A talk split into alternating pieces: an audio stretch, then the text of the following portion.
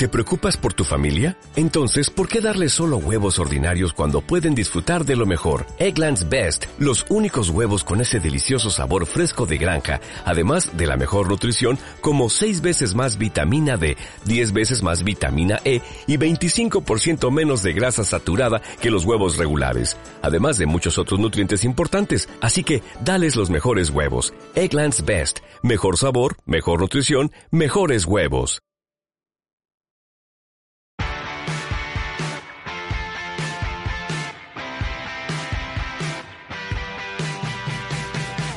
Buenas a todos, yo soy Alberto García y estamos aquí en un nuevo podcast de Review for You. Y bueno, el otro día estuve hablando con mi amigo Tolo, el camionero geek, y estuve hablando con el tema de Twitch, ya que yo soy bastante ignorante en Twitch y él sí que estuvo ya un tiempo antes que yo y bueno, pues estuvo ahí haciendo pruebas y tal. Y estuve hablando un poco del funcionamiento de, de Twitch, ¿no? Porque no es tan exactamente como YouTube. A mí sí que hay cosas que me gustan de YouTube y cosas que me gustan de Twitch. Lo que no sé es, por ejemplo, esta sección de entrevistas que la verdad que os está gustando bastante. Eh, que tengo pendiente, que ya verás, creo que os vaya a sorprender también de la gente que aparecerá por allí, de si hacerla en YouTube o hacerla en Twitch. Eh, no sé, porque sí que muchos de vosotros utilizáis, creo que más YouTube, y creo que también el principal, lo, o sea, lo bueno de esto, ¿no? Es que aunque podamos conocer, eh, ¿cómo decirlo así?, las entrañas de, de esta persona, en concreto, eh, pues yo sí que intento hacerle preguntas interesantes, pero seguramente que a vosotros también se, os ocurran bastante preguntas interesantes, ¿no? Y por lo que puede llegar a, ser interesante, ¿no? Hacerlo en YouTube más que en Twitch. Eh, no sé, ir diciéndome qué, qué, os parece y qué pensáis vosotros. Y ya os iré anunciando, sea donde sea, eh, el próximo invitado que creo que os va a gustar bastante. Bueno, no sé si al próximo habrá algunos más por en medio. Pero bueno, ya, ya os iré diciendo, para ello obviamente siempre redes sociales, que luego lo anuncio prácticamente todo en, sobre todo Twitter y Instagram, Facebook sí que no utilizo para nada. Eh, y bueno, como no, YouTube y el canal de Telegram, que el canal de Telegram es como si fuese mi timeline, ¿no? Mi timeline, que es como, ahí aparece todo, o sea, todo, todo, todo lo vais a tener ahí y ahí, bueno, sí que os animo a que os eh, unáis.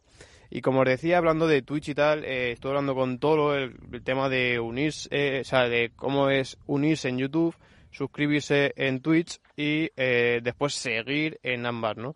Y es que, claro, al utilizarse las mismas palabras, pero siendo totalmente diferente, pues no es del todo igual, ¿no? O sea, en Twitch, cuando tú te suscribes, es como el unirte de YouTube. O sea, tú te suscribes mediante un pago. Lo bueno de Twitch, que por ejemplo, también lo, lo, digo para aquellos que me pregunten muchas veces, que yo siempre os he dicho que no me gustaría ni quiero hacer nada que os cueste dinero, eh, el tema de que tú te puedes suscribir a Twitch eh, si tienes eh, Amazon Prime, que seguramente la gran mayoría de vosotros eh, paga esa suscripción anual, pues bueno, se lo puedes hacer la suscripción mensual, por decirlo así, de, en ese canal de Twitch y sin costarte un solo euro. O sea, lo que haces es que directamente le haces eh, te suscribes a ese canal, o sea, no seguir, sino suscribirte, y entonces le llega un pago a eh, cada vez, o sea, cada mes a, eh, a, bueno, a la persona que haga el Twitch, ¿no? Eh, de este modo, a ti no te cuesta nada, porque lo que hacen es que cogértelo, o sea, no te lo añaden, sino que directamente es como que lo paga Amazon, por decirlo de alguna manera, ¿no? O sea, tus ganancias, en vez de quedarse a ellas, se lo estás dando a la persona de Twitch. Y sí que es una manera, como os decía, que estas cosas por las que si queréis apoyar y sobre todo también el otro día también me hablaron un par de personas diciendo que si había funcionado el tema de Amazon con afiliados. Yo lo siento, o sea, yo os pongo los enlaces, supongo que sí que funcionarán. O sea, a mí cada mes me, me llegan ingresos de afiliados y por eso siempre os digo lo de Choice for You y todos esos enlaces para que apoyéis indirectamente al canal porque yo lo que no quiero es ningún compromiso, ya que esto no es mi fuente principal de, ingresos y, lo que quiero es que si queréis apoyarlo, pues lo hagáis de una forma que a vosotros no os cueste nada, o sea, que sea o porque vayáis a comprar una cosa y como os digo, aprovechéis para que la parte esa que se va a llevar, a llevar Amazon, AliExpress o lo que sea, pues en realidad me la estás dando a mí. Eh, creo que es una buena manera de, de, vosotros apoyarme si os gusta tanto el contenido este y a la vez que no os cueste dinero, ya que no se incrementa, sino que el que pierde, por decirlo de alguna manera, sería Amazon, AliExpress y tal. Y en Twitch pues sería más de lo mismo. O sea que es otra posibilidad de aquellos que queráis pues poder ayudarme eh, suscribiéndose a, Twitch y no siguiendo, bueno, a ver, también, también siguiendo, o sea, siguiendo como el suscribirse de YouTube, pero el, eso, el suscribirte de Twitch es como el unirte. Eh, lo malo de YouTube es que tú si te unes a un canal sí que tienes una tarifa de 5 euros, creo que son mínimo, de canal a canal. O sea, sí que te cuesta a ti el dinero pagar eso y yo sinceramente creo que 5 euros al mes es una bestialidad. Eh, obviamente está la opción, si quiere alguno hacerlo en YouTube se puede hacer sin ningún tipo de problema, pero ya os digo, yo sinceramente no me gustaría que lo hicieseis porque no quiero que haya ningún tipo de compromiso, ni muchísimo menos eh, que os ligue de esa manera y sobre todo que os va a costar, ¿sabéis?, a estar pagando esa suscripción mensual. Entonces yo sinceramente no me gustaría que lo hicieseis y sí que si queréis apoyar, como os decía, de hacerlo de forma indirecta y quitándole, por decirlo de alguna manera, esas ganancias de Amazon o AliExpress. Bueno, eh, dicho esto, también subí ayer un vídeo que es el PC del futuro. Eh, la verdad es que es un PC ultra pequeño, o sea, más pequeño que un smartphone que es capaz de correr juegos en AAA, correr eh, programas tipo Photoshop eh, para hacer, por ejemplo, las típicas carátulas del día a día que puedas hacer para, o sea, para YouTube y tal. Eh, después, bueno, todo lo que es el pack Office, que es lo que soléis utilizar la gran mayoría de vosotros, y todo a un precio irrisorio, ¿no? Y echarle un vistazo porque creo que es bastante interesante. Creo que, como dice el propio título, va a ser el, PC del futuro el cómo se va a comportar y sobre todo teniendo imagen hasta 4K. O sea, es brutal. Yo creo que, merece bastante la pena y seguro que para la gran mayoría de vosotros eh, podría ser ese PC del futuro. Así que ahora sí, vamos un poco con lo que son las noticias tecnológicas del día de hoy.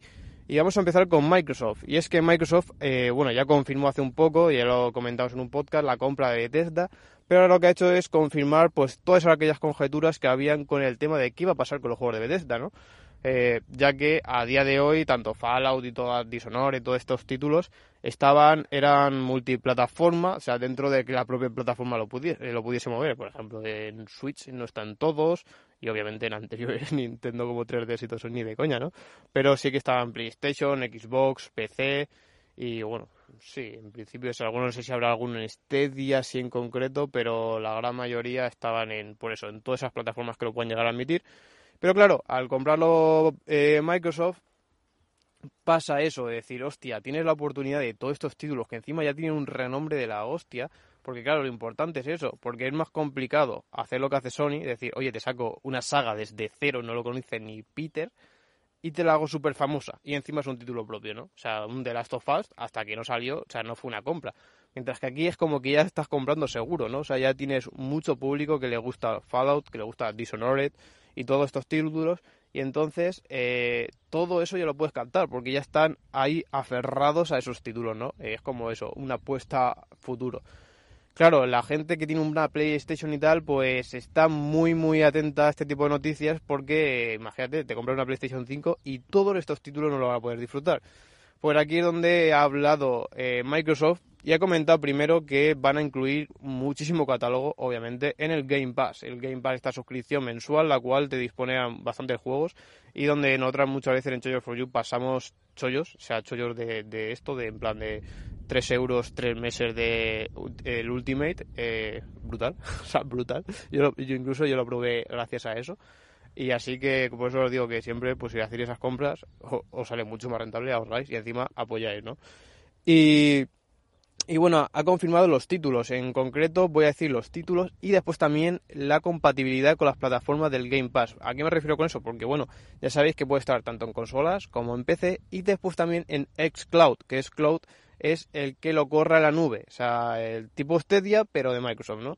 Pues bueno, empezamos con Dishonored Definitive Edition está en las 3, Dishonored 2 en las 3, Doom el, el del 93 en las 3, Doom 2 en las 3, Doom 3 en las 3, Doom 64 en las 3, Doom Eternal en las 3, The Scroll 3 eh, Morrowind eh, está en consola y en PC, The Scroll 4 Oblivion eh, en consola y PC, The Scroll eh, Skyrim en consola PC y Explode, del Elder Scroll Online, consolar y PC, Devil Within, eh, las 3, Fallout 4 las 3, Fallout 76 las 3, New Vegas solamente consola, Prey, eh, pues la verdad que el New Vegas es bastante extraño, porque yo este en concreto lo juego en PC, pero lo juego en PC de estas típicas que te ponen a 2 euros, porque también es un juego más antiguo, pero para mí es de los mejores, si no el mejor Fallout que hayan sacar. O sea que si tenéis la oportunidad, creo que es un juego que te va a costar, en plan, eso, un euro, dos euros, y es un juegazo. Obviamente son gráficos antiguos, pero es un juegazo. Después seguimos con Prey en las 3, Rage 2 en las 3, Wolfenstein The New Order en las 3, Wolfenstein The, Old Blood en las 3 y Wolfenstein Young Blood, Blood en las 3. Eh, bueno, aparte de esto, como veis, eh, está disponible algunos. Eh, no sé la coherencia de esto, porque sobre todo títulos que están en PC, no sé por qué directamente no están en PC. No sé si es que ha habido ahí algún tipo de fallo o lo que sea. Sí que entiendo que en S-Cloud no será tan fácil adaptarlo todo. entiendo que más siendo Microsoft, lo más lógico sería hacer unos servidores con, basados en Windows, ¿no? Como hace GeForce Now y entonces correr el juego desde ahí. Y eso o sea, creo que. y más si la propia Microsoft pudiese modificar su mismo Windows, que bueno, ya lo hacen. O sea, si no sé si habéis visto alguna vez, pero están los Windows 10 Lite, que son en plan eh, recursos de Windows que a lo mejor no se utilizan tanto o que la gran mayoría de gente no utiliza, los quita y lo hace muchísimo más ligero, aparte de modificarte algunos parámetros en la configuración. Pues bueno, eh, por eso digo que yo, si fuese Microsoft, lo que haría es coger Windows, o sea, basarme en Windows, cuando se dice siempre basarse es como que lo coges de referencia y lo modificas para una función, ¿no? Lo típico de MacOS está basado en, Linux, que en realidad es el kernel, pero todo lo demás sí. Pero bueno, sí, te coge una parte y la modifican, ¿no? Pues aquí sería algo así. Bueno, yo lo que, como os digo, yo haría, coger un Windows, eh, aligerarlo todo lo posible, incluso caparlo en, algunos aspectos para que no hayan problemas de seguridad y después ponerlo para que eh, sea en plan de pues una entrada que sería el ID del usuario que pueda llegar a controlar este juego, después qué juego, qué cuenta y que te lo corra directamente y todo, ¿no? Yo creo que sería lo suyo y claro, lo bueno es que el catálogo de Windows o sea, de PC es brutal. O sea, creo que es el mejor catálogo que, que puedes encontrar a día de hoy, porque está entre ambas, ¿no? Entre las Xbox y las PlayStation 5, es como que está ahí en medio y disfruta de todo el catálogo posible.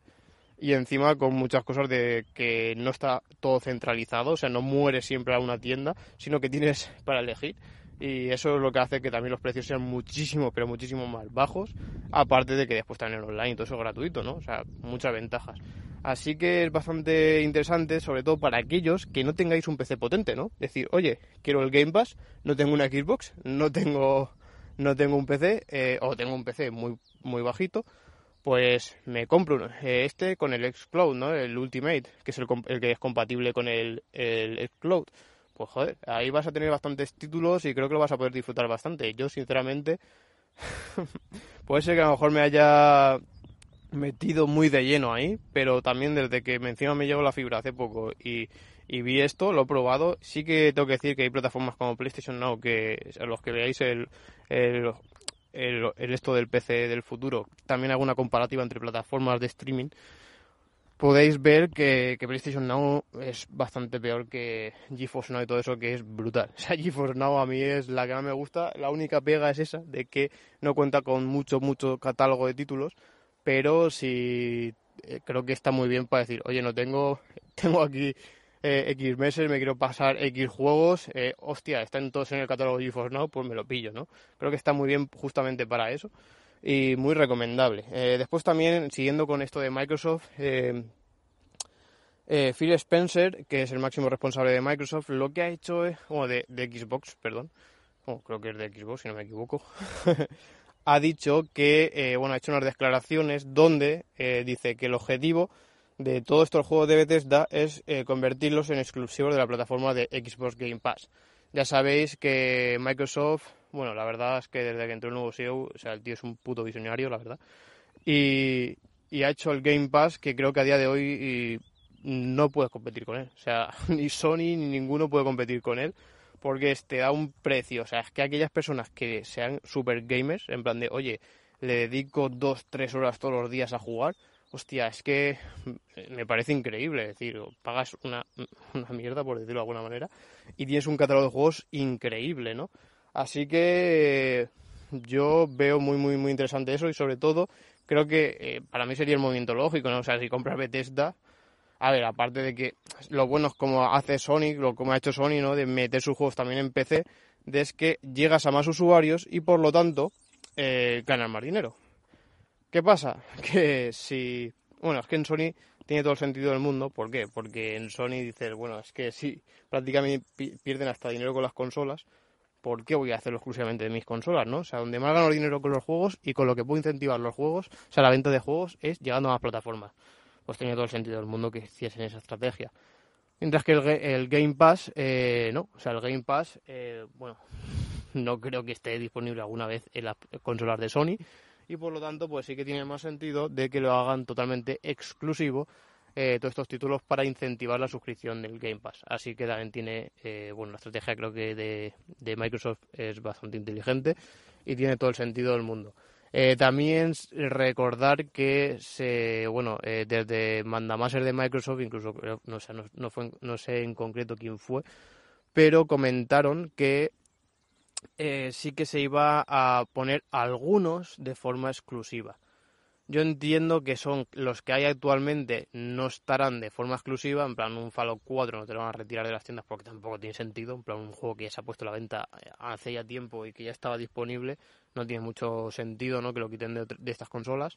Seguramente pase de que no vaya a estar en otros sitios de suscripción, por ejemplo, a mejor en PlayStation Now, pues dudo que estén los juegos de Bethesda, y, lo que sí que harán es que a lo mejor los nuevos juegos entonces sí que empiecen a estar eh, ser exclusivos o la gran mayoría por lo menos los títulos más importantes. O sea que, bueno, por decirlo de alguna manera, si quieres juegos de Bethesda, métete en el Game Pass, píllate una Xbox o píllate un PC, porque si tienes una PlayStation lo veo bastante jodido. Así que una putada bastante gorda por aquellos que les gusten todos estos juegos. Sobre todo hay mucha gente, yo no lo he jugado, pero hay mucha, mucha gente muy fan del Doom. Sea, Doom Eternal la verdad que lo petó bastante y hay mucha gente súper fan de, este título. Yo, bueno, el que sí que he jugado más es Fallout, que me, me gusta por ser un juego muy lleno, pero también muy largo, que es los típicos juegos que me gusta pillarlos en vacaciones de verano, ¿sabes? En plan de, guau, o sea, estoy aquí en la playa, me pego unas viciadas de la hostia y yo que sé, como el que está bajo una sombrilla, ¿no? Pues igual, ¿no? Te pegas ahí en la piscinita, tal, jugando. Yo lo disfrutaba mucho con las cajas de Win, o sea, me, lo descargaba ahí, me ponía a jugarlo y lo disfrutaba muchísimo. Así que es típico juego, por lo menos para mí, de, playa. Bueno, también quería comentar las repercusiones que ha tenido el tema de las vacunas, eh, bueno, sobre los datos que hay actualmente, ya os digo, esto es un poco... Sobre todo porque, porque aquí pasa lo que pasa siempre. O sea, cuando se saca un dato en claro, ese dato no viene por una sola variable, en, plan de A más B es C, no, o sea, en realidad es A más B más C más D más D, ¿no? Hay muchísimas variables y entonces, pues sí que a lo mejor la variable más importante es la que eh, resume esto. ¿Por qué quiero decir esto? Porque, bueno, lo que el estudio ha venido un poco sobre Israel. Israel, como sabéis muchos, es el país que más o por lo menos que mayor porcentaje de su población está vacunada. Eh, hace unos meses ya superaba el 46%, o sea que yo supongo que ya estará cercano al 60% o así, estipulando que la Unión Europea eh, hizo un estudio que al 70% ya se podía decir que había ese efecto rebaño donde pues era bastante complicado para infectarte del COVID, ¿no? Así que, vamos, no creo que tarde mucho en llegar a ese 70%. Y bueno, pues el estudio viene un poco desde allí, ¿no? O sea, viendo, pues, siendo el país más avanzado en ese aspecto, cómo ha evolucionado. ¿Y por qué decía esto? Porque sí, porque habrá gente que diga, no, es que esto también influye, esto, o sea, todo influye, o sea, en realidad todo influye. O sea, hasta, hasta el tiempo que hace, si llueve más o llueve menos, influye, porque si llueve más la gente no sale a la calle y no se infecta, ¿no? O sea, lo que pasa que es en plan el factor más relevante, por decirlo de alguna manera. Lo comento un poco así. Pues bueno, eh, como decía, superando ya el 46% de los vacunados, se, ha, se, han analizado por olas, o sea, en plan de más o menos, como ya sabéis, eh, eh, creo que ayer se cumplió el año desde que la pandemia estaba oficialmente en España, o sea, hasta que se declaró oficialmente.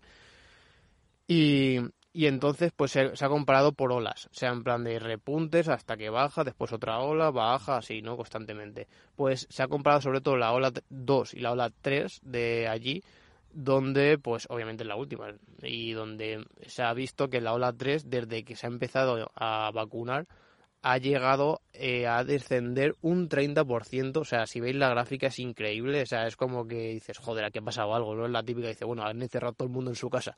Y no fue empezar de, que empezaran a poner las vacunas. Las gráficas son sobre nuevos infectados, creo recordar.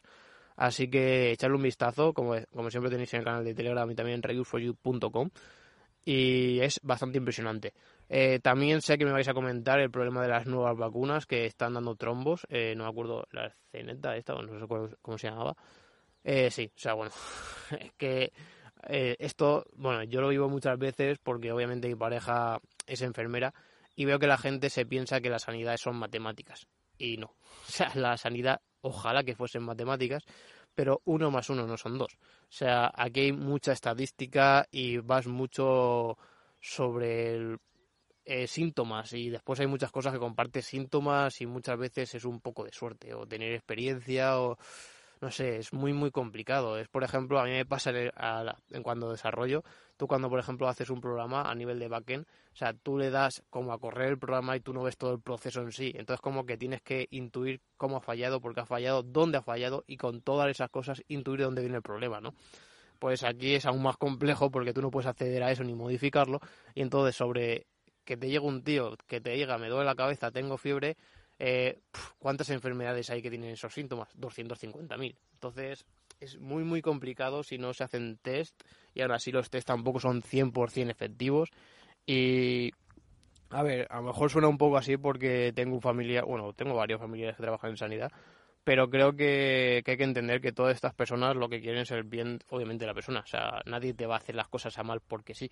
Y entiende que creo que es el trabajo de los más desagradecidos, junto al árbitro de fútbol, que, que puedes encontrar, porque eres en plan de, si todo sale bien, es como, bueno, es tu obligación, ¿no? Pero como salga mal, te vas a enterar porque vaya puta mierda. Y es que mucha probabilidad, muchísima probabilidad de que salga algo mal. O sea, analizarlo de esa manera, ¿no? Y es complicado porque sí que son cosas que tocan la salud, pero bueno, eh, también hay que ver que más en este tiempo, está toda la cosa tan saturada y tal, pues entrar por lo menos un poco en razón y llegar a entender este tipo de personas, ¿no? Que, que es muy complicado y no es ciencia cierta nada en la sanidad. Así que espero que toda esa gente que va siempre pensando de que es que ha fallado, es que claro, es lo más normal es que muchas veces que falle, ¿no? Así que bueno, quería también comentarlo por aquí. También comentar de que ha habido una polémica durante estos días, seguramente lo habéis visto en las noticias y todo, y ha sido el, el hackeo del SEPE. El SEPE es, creo que, bueno, esta, bueno, organización, ¿no? Que gestiona, creo que todo el tema del paro, ERTES y tal, creo recordar. Y, y bueno, pues ahora el tema de ERTES, por flipan, ¿no? no sé cómo estará la cosa, no sé el número en concreto, pero, bueno, yo a mi alrededor tengo un montón de gente con ERTE. Y, claro, pues que ahora se haya bloqueado esto por el hackeo, dices, hostia, o sea, qué putada, ¿no? Y quería comentar porque encima yo he visto bastante de cerca este tipo de virus, ya que es un ransomware, o sea, es bueno, es un virus bastante común durante estos años y sobre todo creo que es el más eficaz. ¿Y cómo funciona esto? Pues bueno, funciona eh, de diferentes maneras. O sea, al fin y al cabo tú puedes meter un virus en un ordenador de muchas maneras, ya sea con archivos infectados, con phishing, eh, que suele ser más común, donde yo te envío un email donde te hago lo que te decía, ¿no? Si yo qué sé, te voy a meter cp.com, o sea, el, email es eh, eh, recepción arroba cp.com, ¿no? Pues yo te pongo recepción arroba cp-info o info-cp.com, claro. O sea, una persona dice, bueno, tal, mira, sí, es del CP, ¿no? Lo pone aquí en el dominio claro, no te vas a meter a la página, mira quién es, si es la URL oficial, si no lo es, si es que puede ser que mil historias, ¿no? Entonces es una cosa muy, muy, muy común. ¿Qué pasa? Pues que cuando tú haces un phishing es cuando tú te metes a una página y el navegador, al fin y al cabo, es un programa que te renderiza el, el código que hay. O sea, las páginas web de normal están en CSS, HTML, JavaScript. O sea, bueno, después hay muchas más cosas, pero lo más común es eso, ¿no? Eh, lo que hace es interpretar. Eh, hay varios tipos de lenguajes, o hay unos que se compilan, que es como darle a exportar una imagen, ¿no? Tú tienes que exportarla hasta verle el resultado final, hasta poder cogerla. Pues en los programas igual, tienes que compilar, cuando se habla compilar es como eso, exportarlo de esa manera para que se pueda correr. Y los otros no, los otros, como decía, los que se interpretan es porque lo lee, o sea, lee directamente el código, tú puedes estar y lo estás leyendo en un tiempo real y no tienes que compilarlo, ¿no? ¿Qué pasa con esto? Pues cuando tú eh, le dices al navegador, oye, quiero ir aquí, entonces ellos se conectan a esa IP, que bueno, eh, las URLs en concreto es como si fuese una sustitución de la matrícula IP. La IP que es el 192.160 y tal, no. Claro, si tú tuvieses que saberte el SEPE qué IP es, pues bastante complejo, ¿no? Es bastante más fácil que recuerdes que es sepe.com, ¿no? Pues claro, es, el dominio es como eso, esa sustitución de la IP. Pero bueno, cuando tú te metes ahí, al final lo que hace es convertirlo y decir, bueno, vale, sé que sp.com va a esta IP, que es este servidor donde tiene alojado estos archivos, ¿no? Vale, pues el navegador va hacia allí, coge esos archivos y lo descarga, o sea, los descarga, ¿no? Por eso todo eso de la memoria caché, todo eso es esa memoria, ese buffer que tiene internamente el dispositivo con el que estemos leyendo eso. ¿Qué pasa? Pues el JavaScript, que sobre todo el lenguaje que se utiliza para hacer la lógica de la web, o sea, la lógica es como lo que funciona. O sea, el CSS es como si fuese la parte gráfica, o sea, que sea más bonito, si quieres que tenga sombritas, que tenga no sé qué. El HTML es como si fuese, eh, se dice, un lenguaje de marcado, que no es de programación. ¿Por qué? Porque en realidad no estás programando, no estás diciéndole, oye, cuando esto, hace esto, haz esto o haz esto, o hazlo de esta manera. No. O sea, lo que hace el HTML es como y decirle, mira, de aquí a aquí esto es el menú de navegación. De aquí a aquí es como eso, como si fuesen eh, los puntitos de dónde va, como un esquema, ¿no? En plan de, bueno, ya me he hecho el esquema de la web, cómo se va a componer, pues eso se hace con HTML. Y después el JavaScript sí que es, como decía, lo que se hace pero bueno, eh, ya os digo, esto, por ejemplo, WordPress no está en JavaScript, está en PHP. Esto se puede hacer con diferentes, eh, pero bueno, lo más común es HTML, CSS, JavaScript, quitando WordPress, que es PHP. Pero todos esos lenguajes de programación, o sea, los que hacen esa lógica, son los que al fin y al cabo se descargan y se ejecutan, ¿no? O sea, todos esos son los que cuando tú a una página web le pinchas y te hace una cosa, en plan de tú le dices esto, esto, esto y esto, vale, pues eh, un formulario, por ejemplo, se envía y toda esa, esa lógica, cómo se conecta a los servidores, todo eso, o sea, lo que hace que funcione como si fuese el motor de esa página web, eso se hace con JavaScript, ¿no? Eh, bueno, cuando tú te descargas, al final lo que hace es leerlo, ¿no? Claro, normalmente se lee sin hacer nada, pero al fin y al cabo es lo mismo que un programa. Incluso, por ejemplo, hay muchos programas que se hacen en JavaScript. O sea, incluso Visual Code, de, que es el programa que se utiliza para, bueno, sí, para programar, de los más famosos, que es el de Microsoft, está hecho en JavaScript, ¿no? Pues ese tipo de, de archivos que tú descargas, pues lo que pueden hacer es decirle, oye, vete a este servidor y descárgate el ransomware, ¿no? O sea, y claro, ¿qué pasa? Que como tú te lo estás descargando en caché, lo tienes justo ya en tu dispositivo. Entonces es una forma muy fácil de entrar a tu dispositivo. Y ahí está la principal cosa y por eso entendéis de que, por ejemplo, cuando veíamos el cómo se hackeaban los iPhones, ¿no? El jailbreak este solamente con el navegador, era porque se utilizaba este método. O sea, tú te metías, le decías, oye tal, y entonces te bajaba ese programita justamente memoria caché para que se ejecute y te haga todo ese tipo de cosas. Pues esto se hace igual, o sea, es igual. El tema del phishing y la suplantación de identidad y todo ese tipo de cosas más o menos ocurren de esta manera. Bueno, y el ransomware en sí, ¿qué hace, no? Bueno, el ransomware lo que hace es que eh, es muy cabroncete, por decirlo de alguna manera, porque lo que hace es que se descarga, pero se calla. bueno, ya estoy aquí, ya estoy dentro, ¿no? Como la película, ya, ya he entrado. Bueno, cuando hace por aquí, pues lo que hace es detectar dónde está el servidor central.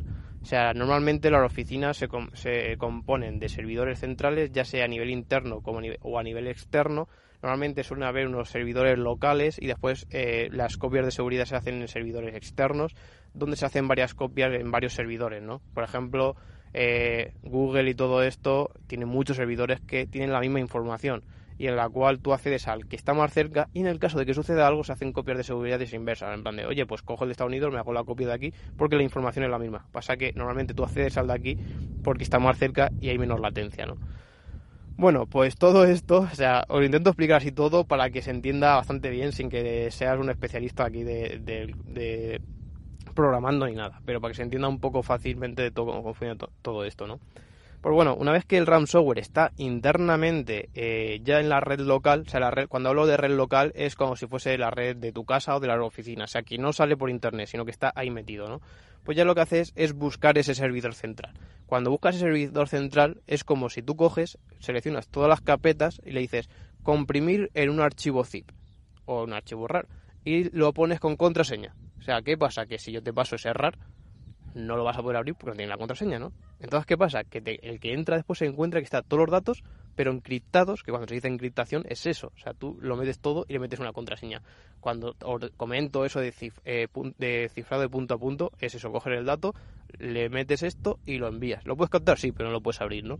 Pues aquí es igual, cogen, lo encriptan y te lo dejan ahí. Te dicen, bueno, chaval, eh, ahora que tienes toda la puta información eh, encriptada, si la quieres, me tienes que pagar, no sé, 500.000 euros.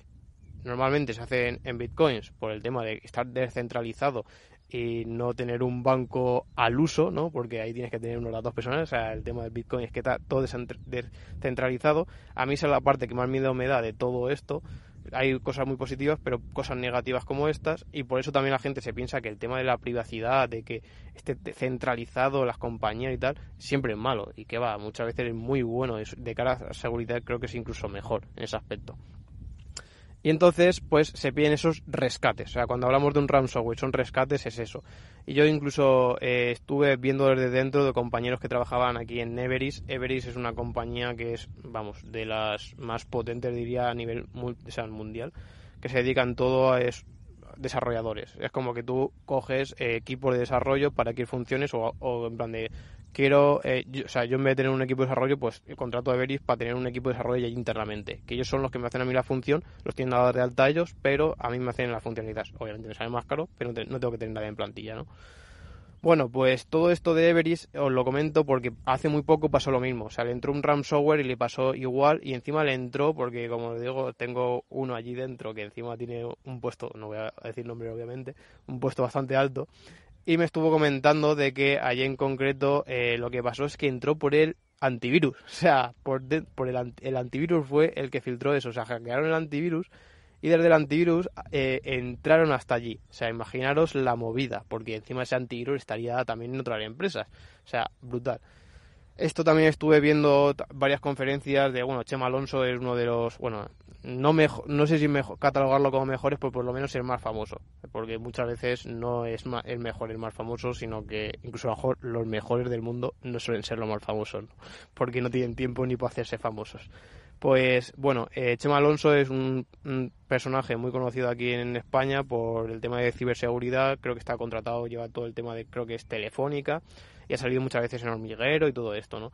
y, y, brutal, porque muchas veces te hablas de ciberseguridad, que es otra rama, porque muchas veces que la gente se piensa que cuando es programador es, eh, eres programador de todo, ¿no? Y que va, o sea, muchísimo menos. Tú te especializas en una cosa, pero hay muchísimas, muchísimas ramas. Y una de ellas es la ciberseguridad. Pues la, en ciberseguridad dice que esto del ransomware no hay solución. O sea, no hay una solución al uso que tú puedas decir, vale, pues lo desencripto. ¿Por qué? Porque en realidad la encriptación se ha hecho para justamente eso, para que no se pueda desencriptar y por lo tanto sea seguro. Es como un método de seguridad que se hizo para un bien común, para proteger esos datos, pero que lo utilizan para hackearte y, y, lo utilizan a su favor, ¿no? Ya os digo, es una cosa muy complicada y dice que la única manera es eh, prevenirlo. O sea, prevenirlo es eh, ir haciendo copias de seguridad, copia de seguridad, copia de seguridad. Y entonces, una vez que tienes esas copias de seguridad, pues, ¿qué pierdes? ¿Un mes de trabajo? Pues bueno, dentro de lo que cabe, es un mes de trabajo. ¿Es una putada? Sí, lo es pero es un mes de trabajo, no es toda la vida de la empresa. Y eh, la única forma es de eso. Yo, eh, la, eh, que he visto así a nivel interno de cómo se suelen hacer este tipo de copias de seguridad, suelen ser en más en cintas. Cintas es como una cosa más sólida donde se graba la cinta. Imagínate, porque el disco duro y todo eso, al fin y al cabo, funciona de forma magnética y hay mucha eh, probabilidad de que se pueda joder. Las cintas, que como funcionan los cassettes y todo eso, es algo más sólido, o sea que no actúa por electricidad. Por lo tanto, la parte positiva es que de cara a durabilidad en años es mejor. Entonces hacen ese tipo de cintas y se guardan. Más o menos yo lo que he visto es lo más normal, ¿eh? en empresas muy grandes también os lo digo, y se suelen hacer este tipo de cosas. Y bueno, lo que han hecho el ransomware con el SEPE ha sido pues justamente eso. Sea, coger y hackear, o sea, encriptar toda esa información y por lo tanto es que si te metes en la propia página del SEPE es que ni aparece. te, te, sale un 404 no found, o sea, de que no hay nada y es porque, porque no puede acceder a nada, pues está todo encriptado, ¿no? Y es que también quería comentaros que es que el ransomware muchas veces evoluciona más y, y, es que cada vez lo mejoran más. O sea, lo que han llegado a hacer, que también estuve mirando, uno de los especialistas de aquí en España, a nivel, a nivel nacional creo que era de los mejores, el que solían llamar para todo tipo de cosas, que no sé dónde lo entrevistaron y estuve viendo su charla y estuvo comentando de que dice, es que es brutal, o sea, y esto no tiene solución y además eh, son muy cabrones porque como saben que el único modo de poder salvarlo es eh, mediante eh, la encriptación, o sea, el, salvar esto haciendo de copia de seguridad, por lo que hacen es, como decía, entran, o sea, una vez que están allí instaurado el virus, eh, se calla, ¿no? Y entonces no comentan nada. Y entonces ellos se programan en plan de, oye, tal día, a tal hora, a tal no sé qué, se va a hacer todo, o sea, se, se va a encriptar todo, ¿no? ¿Qué pasa? Porque tú haces las copias de seguridad, pam, la guardas. Copia de seguridad, pam, la guardas. ¿Qué pasa? Que todas esas copias de seguridad están infectadas. Aunque tú no la veas que están encriptadas porque puedes acceder a ellos, en realidad el virus está ahí dentro. ¿Qué pasa? Que cuando tú intentas restaurar algo, el virus detecta que la fecha y todo eso ya se, ya se ha cumplido y lo encripta. Entonces es como que imagínate, ese mes, esa semana, dependiendo las copias de seguridad como se hagan, se pueden convertir en años, años, años y años. Imagínate que tú logras meterte así y encriptarle entre 5 a 10 años, o sea, o sea, le pides 10 millones de euros y es hasta poco dinero para empresas esas tan tochas. Después hay mucha gente que también me dice, bueno, este tipo de virus puede pasarle a una persona común. Sí, o sea, poder puede pasar a todo el mundo. Pasa que no suelen perder el tiempo. O sea, yo, por ejemplo, a mí me hacen un, me entra un ransomware y me pasa esto y me piden, no sé, 30.000 euros, digo, pero qué coño, o sea, no tengo aquí cosas tan importantes para pagar 30.000 euros. ¿Es una putada por lo perdido? Sí, pues es una putada, pero no te va a pagar 30.000 euros ni de coña, o sea, ni de coña porque no me lo puedo permitir. Entonces, ¿qué pasa? Que van a empresas tochas donde sí que se pueden permitir esto y donde van a, joder bastante más. Eh, incluso Windows, desde que empezó a salir todo esto del ransomware, ya tiene en su Windows Defender, también yo comento eso de que yo suelo utilizar Windows Defender eh, más que otro antivirus, como por ejemplo en este caso utilizaban Panda Security, que no sé si Panda, creo que era española, creo recordar, ¿eh? Pues, eh, y bueno, y en Everest incluso el propio antivirus fue el que, que hizo eso. El, el más tocho y el mejor suele ser Kaspersky, o sea, para aquellos que queráis tener un antivirus. Pero yo suelo utilizar el Windows Defender y ya tiene una opción contra ransomware. No es algo que sea eh, totalmente fiable, no hay nada fiable, pero te previene de X cosas, ¿no? Incluso eh, no es nada fiable porque muchas veces los propios usuarios somos los que desactivamos. Yo quiero instalar un crack de lo que sea y yo sé que cuando hago ese tipo de cosas pues me expongo a esas cosas. Pero bueno, es lo que hay, ¿no? Y, con esto pues quería finalizar y os he hecho aquí un mini tutorial de cómo funciona un ransomware, de cómo funciona más o menos todo esto y, me, lo he intentado hacer lo más para todos los públicos posible, para que una persona sin nociones de programación y cómo funciona todo esto eh, lo pueda llegar a entender. Y, cuando escuchéis ransomware y tal, pues ya sabéis más o menos cómo ya va a funcionar. Así que nada, como siempre espero que os haya gustado y lo hayáis entendido bastante, bastante bien. Y bueno, esto ha sido todo por hoy. Espero que te haya gustado y como siempre recuerda que puedes acceder a todos nuestros enlaces de redes sociales, canal de YouTube, podcast y página de ofertas en reviewforyou.com barra enlaces. Así que nada, espero que os haya gustado y nos escuchamos en un próximo podcast de Review for You. Adiós.